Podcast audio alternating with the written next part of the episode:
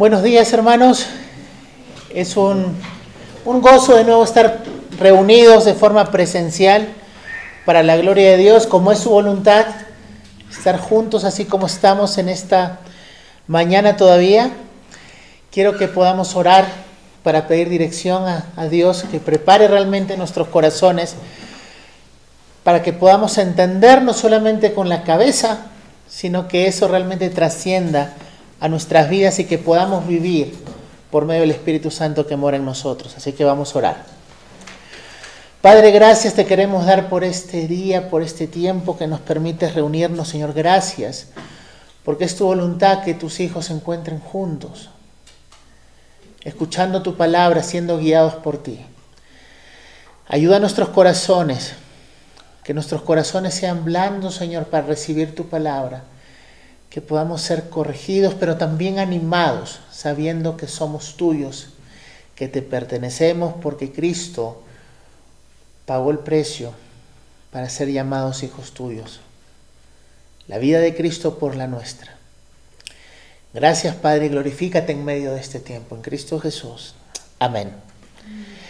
El día de hoy vamos a estar viendo la segunda parte del sermón que iniciamos la semana pasada y que está en Primera de Juan, capítulo 5, versículos del 6 al 11, sermón que titulamos Jesucristo es la vida del creyente. Primera de Juan, capítulo 5, versículos del 6 al 11. Y la semana pasada vimos solamente el versículo 5 o la primera parte, perdón, del versículo 6, acerca de que Cristo no solamente había venido mediante el agua, sino también mediante la sangre. Habíamos visto que había una herejía que estaba en ese tiempo dándose, que Juan quiere realmente limpiar o que las personas no sigan cayendo en ese engaño. Y la herejía era que negaba que Cristo había muerto realmente en esa cruz.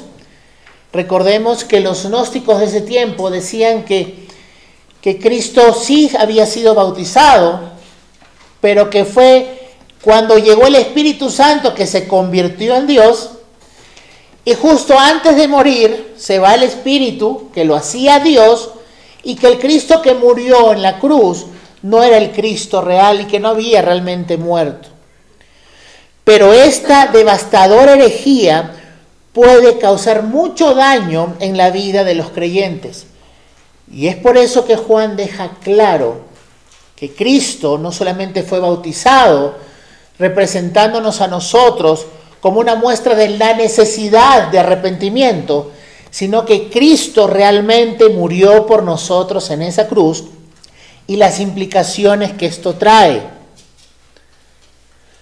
Vimos también que aunque es antigua esta herejía, Aún el día de hoy hay muchos que aunque nunca lo pueden decir y no lo van a decir abiertamente, en la práctica parecen no creer que Cristo realmente ha muerto por ellos en esa cruz.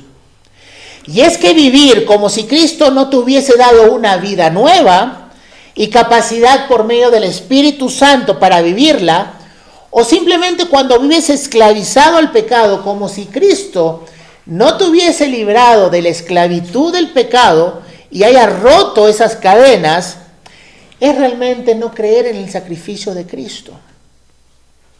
Hablamos la semana pasada acerca de la importancia de no creer como tú quieres acerca de quién es Dios, sino de creer conforme a Dios mismo ha declarado por medio de su palabra.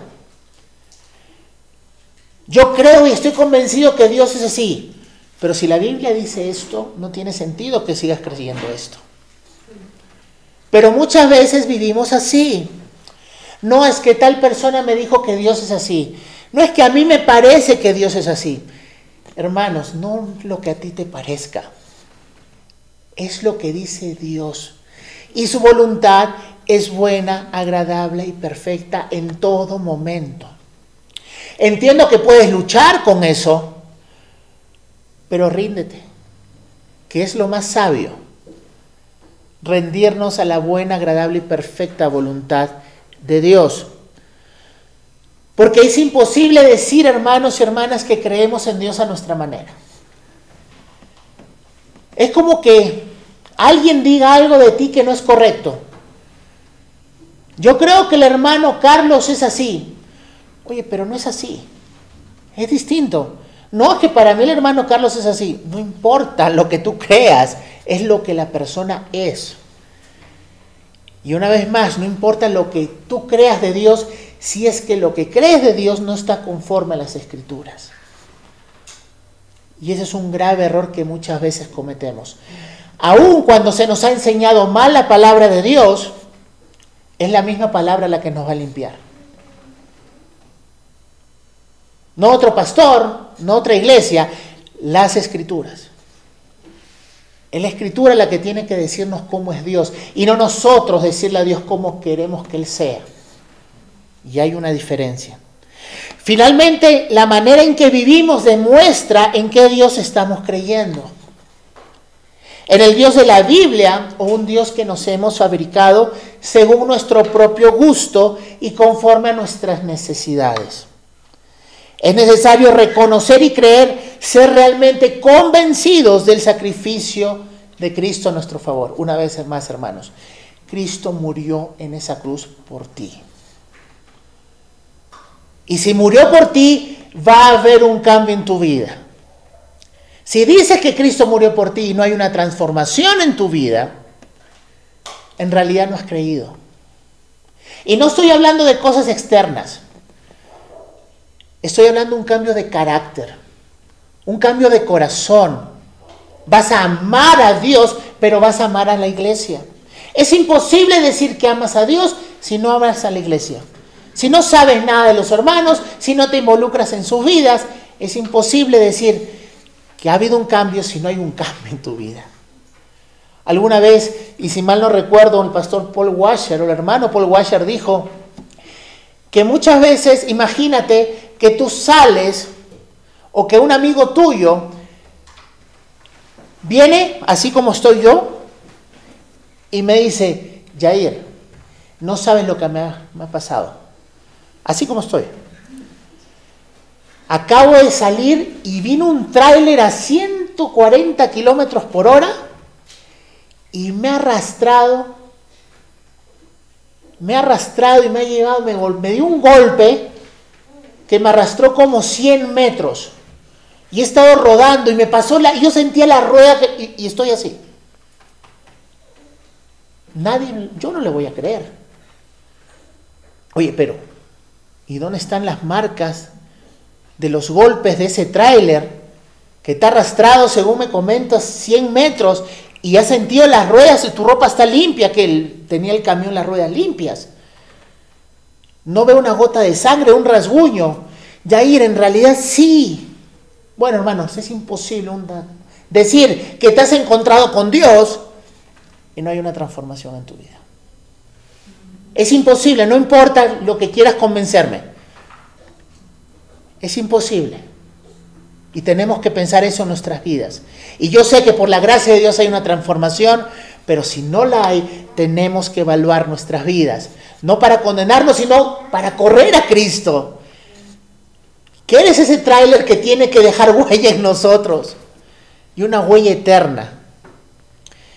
Él pagó en su muerte por absolutamente todos tus pecados. Y si te has arrepentido y has creído en Él, ya estás reconciliado con Él para siempre. Ya estás reconciliado. Puedes entrar al trono de la gracia. Y puedes descansar ahí. Pero hay muchas veces que estamos descansando en nuestras propias obras para ver si estamos reconciliados o si nos mantenemos reconciliados con Dios. Entonces, ¿de quién depende la reconciliación? Es de Cristo, de su sacrificio, solamente en Cristo, solamente en Él, como dice la canción. No hay otro nombre dado a los hombres Solamente en Cristo, solamente en Él estás reconciliado perfectamente. Ahora, ¿te has dado cuenta lo que significa esto para ti que eres creyente? ¿Y por qué te pregunto esto? Porque lo mucho o lo poco que relaciones el sacrificio perfecto de Cristo de forma real en tu vida, va a determinar la libertad con la que querrás vivir para la gloria de Dios.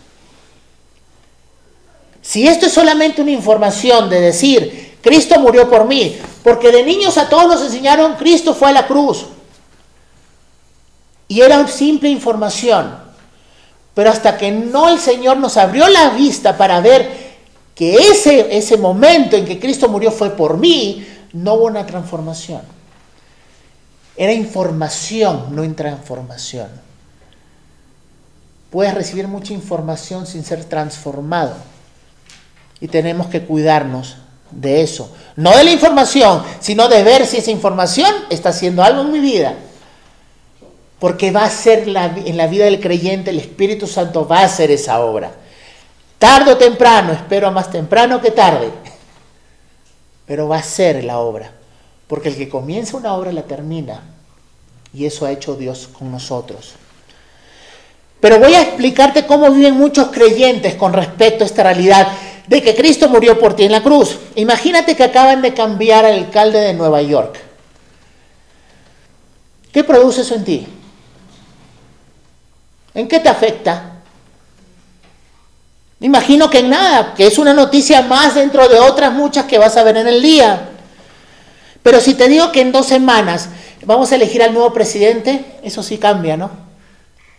Porque tiene implicaciones en cómo vamos a gobernar y cómo vas a vivir como ciudadano.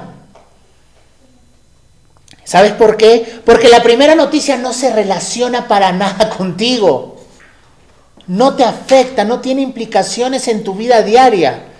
Podrá tener implicaciones en Estados Unidos y en Nueva York para los que viven allá, pero para ti no. Pero en las elecciones, claro que tienen implicaciones para ti.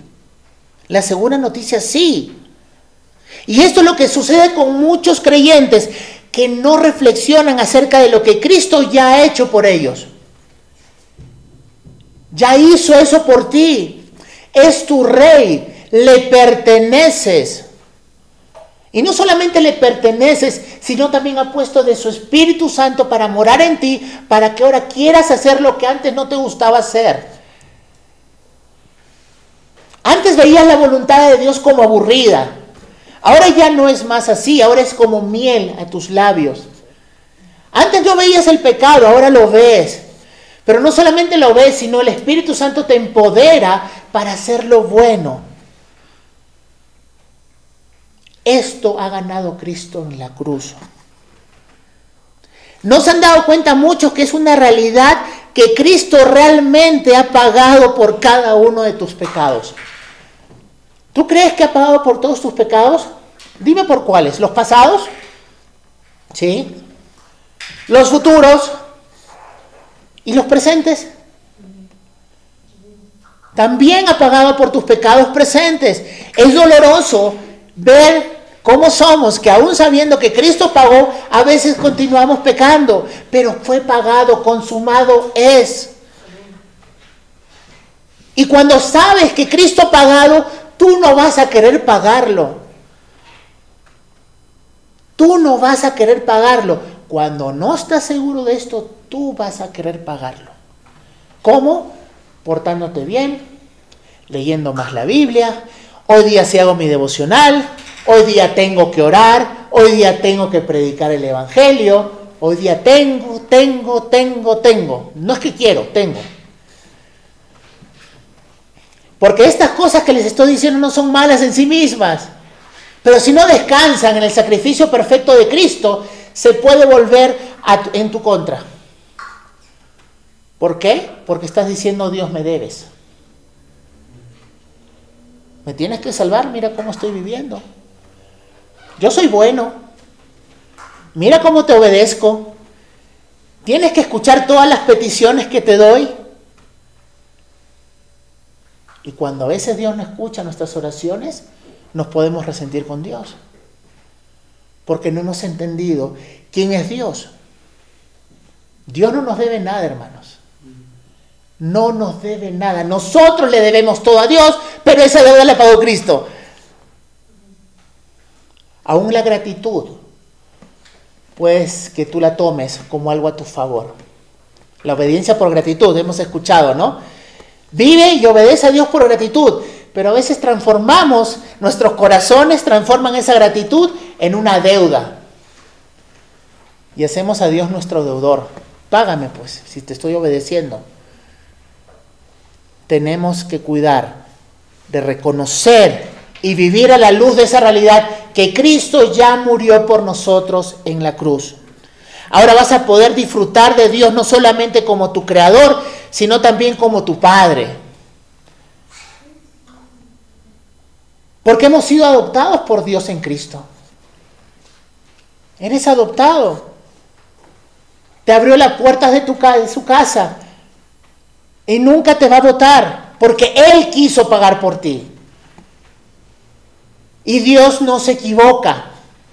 Y no se equivoca porque vio que eras bueno, sino que a pesar de lo que eras, Él decidió ir por ti a la cruz. Él fue totalmente intencional, Él no dudó. Y no dudó porque dijo, no, yo confío que este va a llegar, no, porque yo lo voy a transformar para mi gloria y para su bien. Eso es lo que hizo Cristo en la cruz. Cristo vivió perfectamente por ti y murió para pagar por todos tus pecados. Disfruta, hermano, de esta realidad. Disfrútala. Que no sea una carga ser hijo de Dios. Que no sea una carga ser un hijo de Dios, porque las cargas quitan gozo. Jesús dijo, no, ya no me llame, no son mis siervos, porque ustedes conocen mi voluntad, llámenme amigo. Porque los amigos nos conocemos, ¿no? Sabemos cómo pensamos. Que no sea una carga el ser un creyente que sea un gozo ser un ciudadano del reino de los cielos, ser hijo de Dios, ser discípulo. Vivamos en eso, en que Cristo murió por ti y pagó por todos tus pecados. Ahora bien, el deseo de Juan es que no nos quepa ninguna duda acerca de lo que acaba de referir y es el hecho de que Cristo realmente murió. Que no te quepa la menor duda. Porque las dudas van a venir por no confiar en Cristo. Las dudas van a venir cuando te ves más a ti mismo que a Cristo. Y eso pasa siempre. ¿Seré salvo? A ver, vamos a ver, voy a preguntarme, ¿y por qué soy salvo? Porque por gracia, por gracia soy salvo por medio de la fe, y esto no de vosotros, pues es un don de Dios, no por obras para que nadie se gloríe. Ah, es una obra de Dios. Entonces, ¿por qué dudas? No te preguntes si estás haciendo algo, la pregunta es, ¿estás creyendo? Esa es la pregunta, si estás creyendo. Porque al mismo tiempo, si estás creyendo, Dios te va a transformar. Muéstrame tu fe sin obras y yo te muestro mi fe por mis obras. ¿Ven la diferencia? La pregunta es si estamos creyendo, si nos mantenemos creyendo. Separados de mí, nada podéis hacer. Nada. Pero muchas veces queremos dar frutos estando separados del árbol. Y nos vemos, oye, ¿estoy dando frutos o no? No, no te preguntes si da frutos o no. Pregúntate si estás pegado, unido a Cristo. Porque es el resultado, hermanos. ¿Quieres amar como ama a Dios? Tienes que estar a sus pies. ¿Quieres tener fe? Tienes que estar a los pies de Cristo. Paciencia, bondad, benignidad, de los frutos del Espíritu Santo. Pero hermanos, el Espíritu Santo ya mora en el creyente. Y todo esto es una consecuencia solamente. Pero Juan quiere que estemos convencidos de esto, que Él llevó nuestros pecados esa deuda que teníamos ya no existe, fue pagada plenamente. Pagada plenamente. Y esto nos lleva a los dos puntos que vamos a ver el día de hoy. Y vamos a ver si podemos terminar el día de hoy también con esta segunda parte. Espero que sí. Y el primer punto es acerca del testimonio en el cielo y en la tierra de que de que Cristo murió por nuestros pecados y que ya tenemos una nueva vida en Cristo. ¿Quieres testigos? ¿Quieres ser convencido realmente de que Cristo murió por tus pecados y tienes nueva vida? Bueno, vamos a ver el testimonio en el cielo y la tierra que habla aquí Juan. Miren lo que dice la palabra de Dios. Y el Espíritu es el que da testimonio, porque el Espíritu es la verdad. Porque tres son los que dan testimonio en el cielo, el Padre, el Verbo y el Espíritu Santo, y estos tres son uno.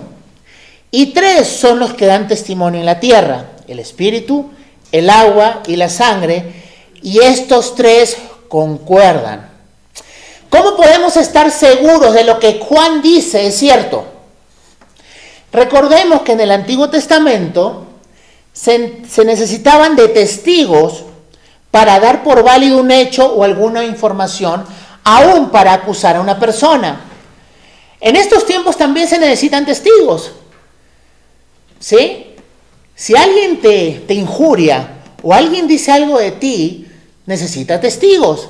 Porque si no es la palabra de uno con la del otro. Y Juan no quiere que sea la palabra de él, por llamarlo así, aunque no era suya, sino la de Dios y la de todos nosotros. Miren lo que dice Deuteronomio 19:15.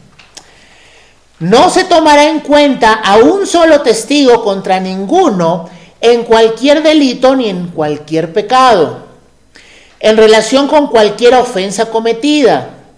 Solo por el testimonio de dos o tres testigos se mantendrá la acusación. ¿Sí? Es claro lo que dice el Antiguo Testamento. Entonces, no solamente vas a contar con un testigo, sino que tienen que ser dos o tres testigos para que realmente esto sea tomado en cuenta. Pero en el Nuevo Testamento también vemos a Pablo aplicando este principio también.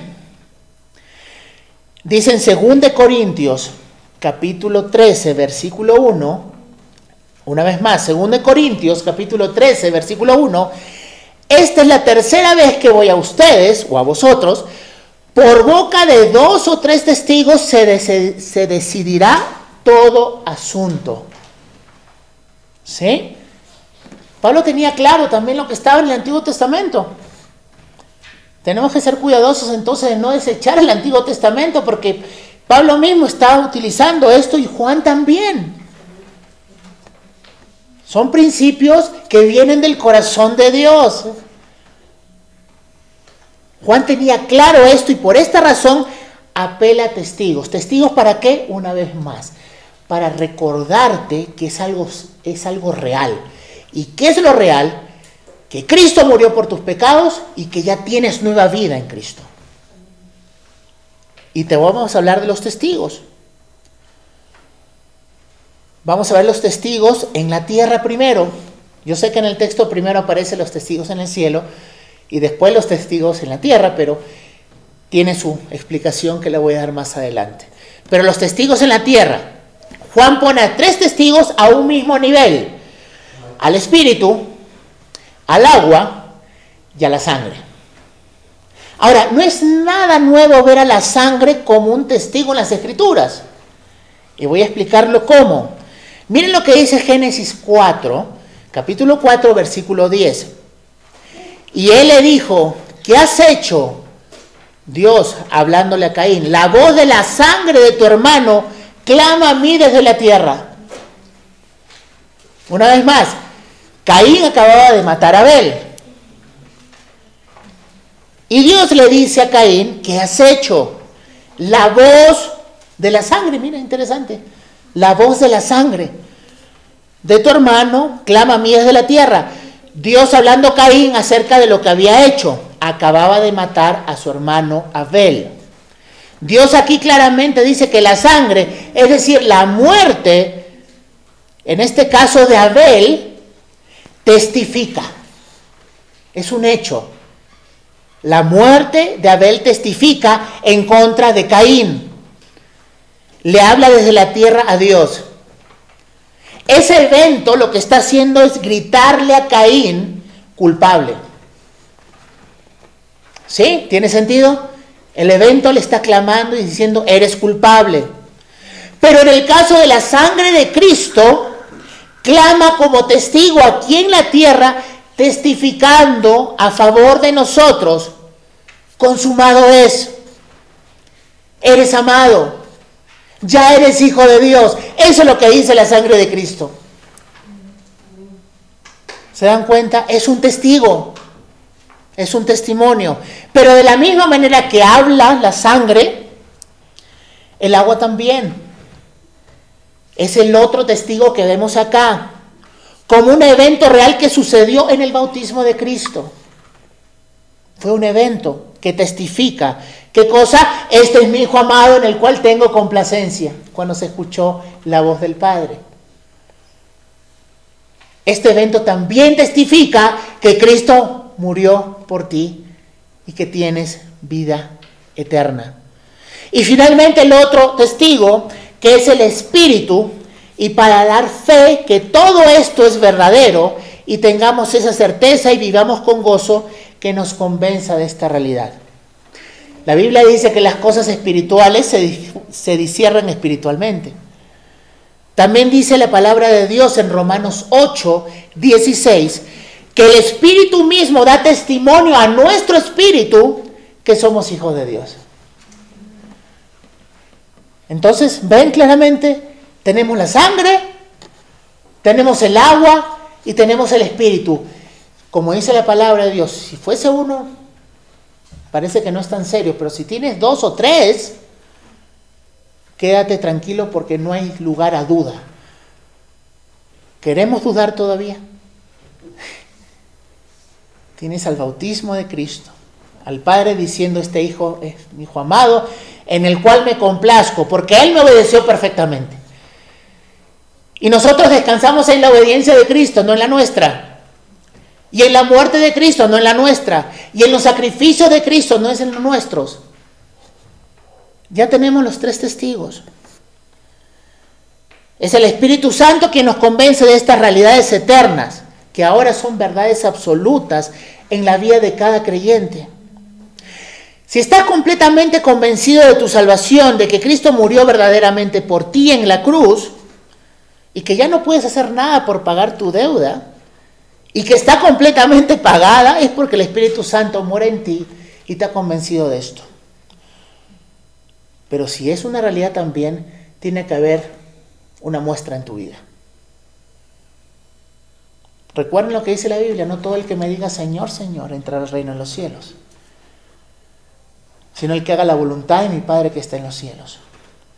Ahora el creyente quiere hacer la voluntad y puede hacer la voluntad de Dios porque el Espíritu Santo mora en el creyente. Es una realidad. No porque eres más inteligente, no porque leíste más, porque te esfuerzas por creer. Hay gente que no, sí, voy a creer, voy a creer, voy a creer. No se trata de eso. O eres convencido por Dios mismo, o no vas a ser convencido. Pero Dios no quiere que ninguno se pierda, sino que todos lleguen al arrepentimiento. Dios quiere salvar. Y va a salvar una vez más para su gloria y para tu bien. Gózate en esto. Y aunque deberían ser suficientes los testigos que acabo de decir, Juan apela a otros testigos también. Y son los testigos en el cielo. Y voy a responder por qué lo pongo como segundo y no en el orden que Juan lo dice. Porque quiero aclarar que hay algunos manuscritos en los cuales no aparecen estos versículos. En realidad fue más o menos con Erasmo en 1520 que él comienza a ponerlo en su traducción de la Biblia, más o menos en el 1522, estamos hablando más o menos siglo XVI, porque en los antiguos manuscritos no estaban. El problema es que le exigían a Erasmo poner esos versículos y Erasmo dijo, no, si alguien me muestra algún manuscrito, yo lo pongo. Pero hubieron personas en ese tiempo que encontraron, porque se encontraron algunos manuscritos que estaban en este versículo de los testigos en el cielo, y Erasmo tuvo que morderse la lengua y cumplir con su palabra, porque él dijo, si alguien me muestra un manuscrito, yo lo pongo. Y desde ese entonces está en nuestras traducciones. Pero también sabemos como hay manuscritos de los cuales se ha sacado la traducción que usamos hoy día, por ejemplo la Reina Valera, que se nos dice que hay tres testigos en el cielo. Entonces por eso vamos a desarrollar eso, porque es la misma Trinidad la que habla. Una vez más, la importancia de los testigos para Dios es dar firmeza y peso a cualquier aseveración o incluso acusación que se recibía. No solamente la persona dice, sino otras dos personas están hablando. Y hermanos, no hay testigo más grande que Dios mismo. No hay entidad más grande que Dios. No hay tribunal más grande que el celestial. No lo hay. Por eso es que si Dios mismo testifica esto, no debería haber lugar para duda. ¿Alguna vez te has encontrado con una persona y le has dicho algo y le has traído otras personas para que lo convenzan, testigos también, y no te ha creído? Qué triste, ¿no? Bueno, más triste es que ni Dios te convenza. Porque si Dios no te convence de que Cristo murió por ti en la cruz y que tienes vida eterna, ¿quién más ¿Qué tribunal más alto vas a esperar que te convenza? ¿Un pastor que habla más bonito? ¿Otra traducción de la Biblia? Dios mismo dice esto. Y vamos a ver más adelante que hay un testimonio del Padre acerca de quién es su Hijo, lo que ha hecho. Entonces, ¿por qué necesitamos tantos testigos y testimonios? Para garantizar, para que vivamos convencidos para que descansemos y al mismo tiempo nos esforcemos para vivir y correr la carrera de la fe. Sigue corriendo, hermano. No siempre va a ser bonito el camino, según lo que te parece. A veces vas a creer que estás en la autopista y te vas a sentir muy bien, y a veces va a parecer trocha. Pero si estás en Cristo, sigue adelante puesto tus ojos en el autor y consumador de la fe.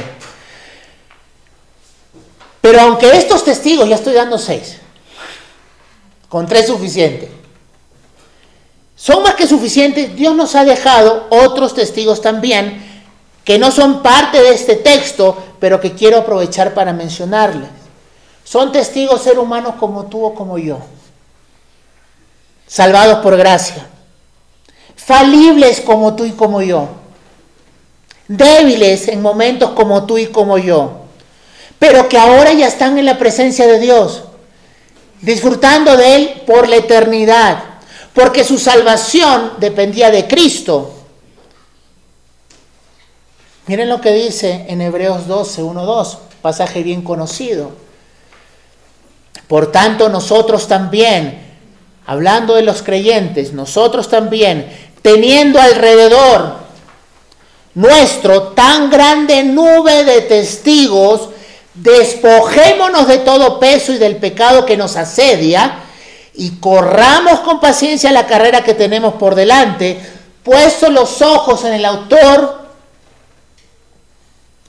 y consumador de la fe, el cual Cristo por el gozo puesto delante de él, sufrió la cruz menospreciando lo propio y se sentó a la diestra del trono de Dios. Imagínense esto. Imagínense un estadio, un coliseo. Bueno, vamos a ponerlo como un estadio que ahora se nos hace mucho más fácil, tal vez un estadio de fútbol o de vóley. Y nosotros estamos jugando. Y en las tribunas están personas viéndonos, alentándonos.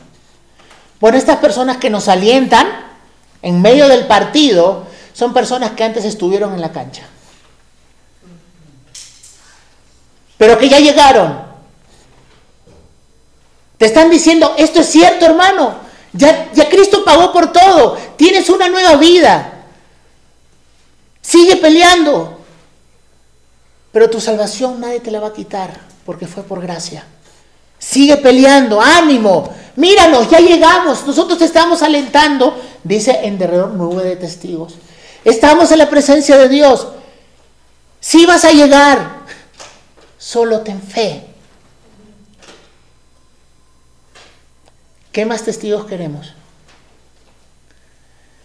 Ninguno de ellos, hermanos, llegó a la meta por su desempeño, sino porque creyeron en Cristo como su Señor y Salvador. Esperaban a alguien para ser salvados porque sabían de su maldad e incapacidad para salvarse.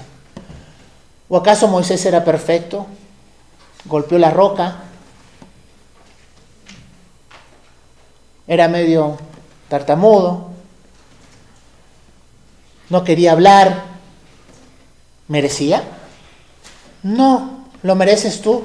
No, pero tuvo fe.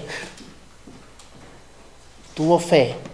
Y así son todos estos testigos que nos dicen, tú vas a llegar solamente porque Cristo llegó. Si Cristo llegó y pones tu fe en Él, vas a llegar. Porque así como Cristo resucitó entre los muertos, tú también vas a resucitar. Entonces, hermanos, en estos tiempos difíciles de pandemia, si tú crees en Cristo, vas a resucitar con Él. ¿Dónde está muerto otro guijón? ¿Dónde? ¿Quién te va a separar del amor que tenemos en Cristo? ¿Quién? ¿Qué más testigos necesitamos? Porque vivieron vidas puestos los ojos en la esperanza de ser salvados por alguien más y ese alguien más se llama Jesús. Porque no me avergüenzo del Evangelio, porque es poder de Dios para salvación, para todo aquel que cree. Al judío primeramente y también al griego. Es para el que cree, hermanos. ¿Crees? Esa es la pregunta, si estás creyendo. No si estás haciendo, estás creyendo, el justo por la fe vivirá, pero hay muchos que piensan, el justo por hacer vivirá. Ah, es que ya no hago esto, es que ya no hago esto. ¿Por qué se te concedió, se, se te concedió el Espíritu para salvación? ¿Por hacer o por creer? ¿Por qué se te ha concedido el Espíritu Santo? Por creer. El justo por la fe vivirá. Y finalmente vamos a ver el testimonio del Padre. Ya vimos tantos testigos. Si recibimos el testimonio de los hombres, mayor es el testimonio de Dios. Porque este es el testimonio con que Dios ha testificado acerca de su Hijo. El que cree en el Hijo de Dios tiene el testimonio en sí mismo. El que no cree a Dios le ha hecho mentiroso porque no ha creído en el testimonio que Dios ha dado acerca de su Hijo, y este es el testimonio, que Dios nos ha dado vida eterna, y esta vida está en su Hijo. Esto es lo que testifica Dios el Padre. Y vamos a ver la importancia de creerle a Dios antes que a los hombres. En los tiempos de Juan, y tal y como sucede ahora, muchos quieren creer en Dios a su manera, como lo he dicho. Lo más preocupante es que muchos se introducen en las iglesias con sus ideas personales de Dios y no solo eso, sino que también quieren enseñar a otros los errores que han cometido.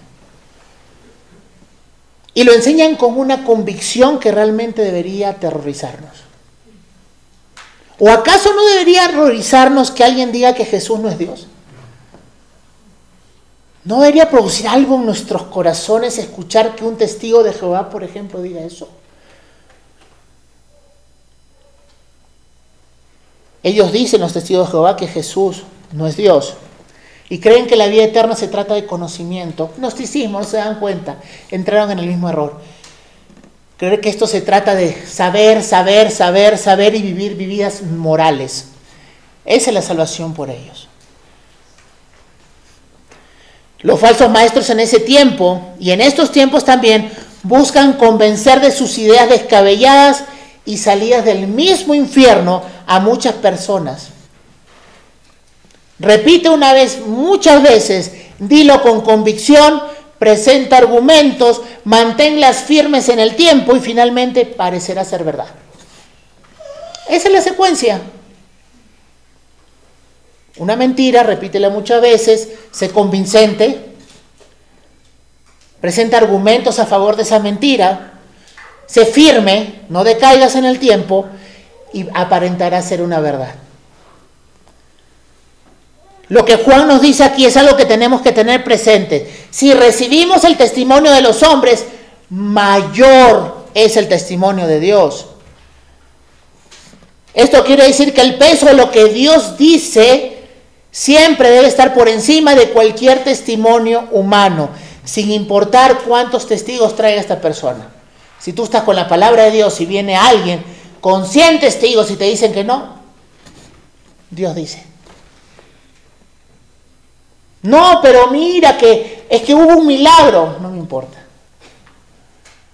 Dios dice esto. Si el milagro es conforme al Dios que yo tengo en la Biblia, amén. Si el milagro está en contra del carácter de Dios y se contradice a su misma persona, no lo tomo en cuenta. Satanás también hace milagros. La pregunta que quiero hacerles, hermanos, es, ¿cómo consideras las verdades de Dios? De corazón, ¿cómo estás considerando lo que Dios dice en su palabra? ¿Consideras como una información más que tienes que ingresar en tu sistema operativo? Cotejas la palabra de Dios y lo que tú piensas, y si no es conforme a lo que tú piensas, lo desechas.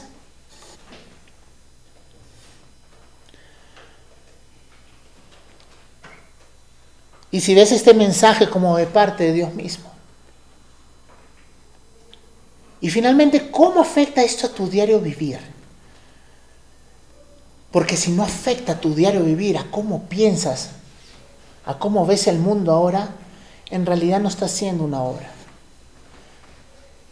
Y no es para condenarnos, corre a Cristo. Corre a Cristo, todos necesitamos a Cristo. No hay nadie que no pueda necesitar a Cristo. Lo que pasa es que creen que no lo necesitan. Creen que pueden hacer las cosas mejor. Creen que podemos ser mejores esposos sin Cristo. Creen que podemos ser mejores esposas sin Cristo. Creen que podemos criar a nuestros hijos sin Cristo. Creen que puedes trabajar sin Cristo. Crees que puedes estudiar sin Cristo. Crees que puedes ser amigo sin Cristo. Crees que puedes manejar el dinero sin Cristo. No separados de mí, nada pueden hacer. ¿Es la muerte de Cristo en la cruz relevante en cada cosa que haces en tu vida? No digo lo que dices, sino que si es relevante. Dios nos ha dado vida en Cristo. Y este es el testimonio, que Dios nos ha dado vida eterna y la vida está en su Hijo. Ya los creyentes tenemos vida eterna. Miren lo que dice MacArthur. Bíblicamente, la vida eterna habla no solo de la promesa de vida en la vida venidera, sino también de la calidad de vida que es la característica de las personas que viven en esta era.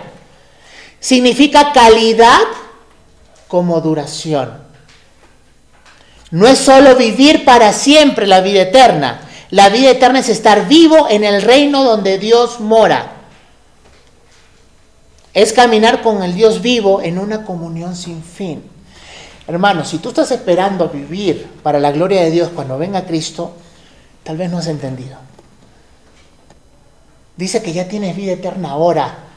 En el momento en que creíste por gracia, ya eres un ciudadano del reino de los cielos para comenzar a vivir como ciudadano aquí para disfrutar de Dios desde ahora. Disfrutar de Dios desde ahora. Y muchas veces el disfrute para la gloria de Dios no les va a gustar al mundo al mismo tiempo. Pero ya tienes vida eterna, vívela para la gloria de Dios. No esperes ir a la presencia de Dios para vivir como angelito. Desde ahora, en cada área de nuestras vidas, porque Dios, así como nos libró de nuestra vana manera de vivir, nos salvó para nueva vida. Una vez más, muchas veces relacionamos la vida eterna con una duración de tiempo y no con la calidad de vida que ya deberíamos mostrar ahora. Es importante que entendamos esto. Y esa vida eterna solamente puede ser hallada en Cristo, en su Hijo. ¿Qué significa esto? Que nosotros hemos recibido vida por la muerte de Cristo. Vida por su muerte. Por eso hay un libro de, John Owen, si no me equivoco. Vida por su muerte. ¿Y cuál sería la aplicación respecto a este tema para nuestra iglesia aquí y ahora? Que aunque parezca mentira en la práctica, muchos viven como si Cristo realmente no hubiese muerto. No es suficiente para muchos que Cristo haya muerto. No lo crean realmente. Siguen dudando. Dios no quiere que dudes. Dios quiere que creas en Él. Muchos quieren sentir algo especial, tener emociones particulares con respecto a la muerte de Cristo en la cruz, en lugar de creer lo que ya Cristo ha puesto y ha dicho sobre este evento en la Biblia. No es que no lo siento. ¿Quién te dijo que se trata de lo que sientes o lo que no sientes? ¿Acaso Jesús dijo, quiero que sientas que eres pecador? ¿O dijo, arrepiéntete y cree? Y arrepentir es la palabra metanoia, es que es cambiar tu forma de pensar. No estoy diciendo que los sentimientos son malos, pero muchas veces el corazón es engañoso. La pregunta es, hermanos, ¿Dios está aquí? ¿Lo sientes? Puede ser que no, pero está aquí en medio de nosotros. Y si lo sientes también, gloria a Dios porque es cierto. ¿Me entienden? Pero nuestros sentimientos tienen que ser llevados de la mano con la verdad y no al revés. Entonces, Cristo pagó por ti. No tienes que sentir nada especial. Muchos viven como si no se les hubiese dado una vida nueva y siguen viviendo como ciudadanos cusqueños, con costumbres que no agradan a Dios. No digo que todo está mal, por si acaso. Hay cosas mismo de aquí en Cusco que son preciosas. Pero hay cosas que son pecaminosas y estamos viviendo como si fuésemos ciudadanos de Cusco en ese sentido y no ciudadanos del reino de los cielos en Cusco. O en Lima, o en Alemania, o en Estados Unidos, qué sé yo. ¿Quién está guiando el conocimiento que tienes acerca de Dios? ¿La Biblia? o está mezclada entre la Biblia y la cultura y lo que te dijo Mengano, Fulano, Perengano. ¿Quién determina quién es Dios y quién eres tú? Y finalmente quiero ver el grave peligro de no creerle a Dios. El que no cree a Dios le ha hecho mentiroso, dice. Porque no ha creído en el testimonio que Dios ha dado acerca de su Hijo. El texto aquí nos dice que no debemos pasar por alto, y es que aquellos que no creen la verdad de Dios tal cual nos la revela en su palabra, es porque previamente no creían. Son personas que no conocen a Dios y por eso no son capaces de crearse un Dios distinto en sus cabezas. Pero ¿cuál es la gravedad de esto? Si no la has visto, espero que ya la hayas visto. Miren lo que dice Spurgeon. Casi todos los que se rehusan a creer en Dios, en el sentido completo de la palabra creer, no tienen la intención de llamar mentiroso a Dios, pero lo hacen de cualquier manera. El gran pecado de no creer en el Señor Jesucristo se menciona muy a la ligera y con un espíritu muy sutil, como si a duras penas fuera un pecado. Sin embargo, de acuerdo a mi texto y de acuerdo al tenor de las escrituras, la incredulidad es darle a Dios la mentira. ¿Y qué puede ser peor que eso? Dice. Decirle a Dios mentiroso. Dios dice, mi hijo fue a pagar por ti y tú dices, no, no creo eso. ¿Acaso no vemos la gravedad? ¿Y por qué es grave? Porque dice Juan 8:44, vosotros sois de vuestro padre el diablo y los deseos de vuestro padre queréis hacer.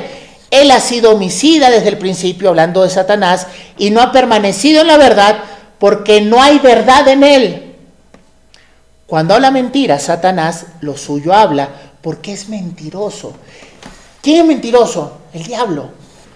Satanás es el mentiroso Y cuando tú le crees a Satanás, le estás creyendo la mentira. Pero lo peor es decir que Dios es mentiroso. Pero muchas veces estamos haciéndolo. Cuando Dios dice que descanses en el sacrificio de Cristo y tú no quieres descansar, le estás diciendo mentiroso. Cuando quieres poner tus obras en lugar del sacrificio de Cristo en la cruz, le estás diciendo mentiroso. Cuando quieres vivir aquí como un ciudadano del mundo y no como un ciudadano del reino de los cielos, habiéndote Dios dicho que es mejor hacer eso, le estás diciendo mentiroso. No lo vamos a decir abiertamente, porque aún nuestro testimonio se vería afectado, ¿no? ¿Qué van a pensar de mí? Pero en la práctica estamos diciendo muchas veces a Dios mentiroso y no tomamos esto a la ligera, por favor. Les ruego eso a mí también. Porque si no le crees a Dios, a alguien le estás creyendo. Y tenemos que tener cuidado con eso. Entonces, hermanos, la pregunta es cómo estamos viviendo. ¿Estamos viviendo creyendo realmente esto? ¿Qué más testigos necesitamos?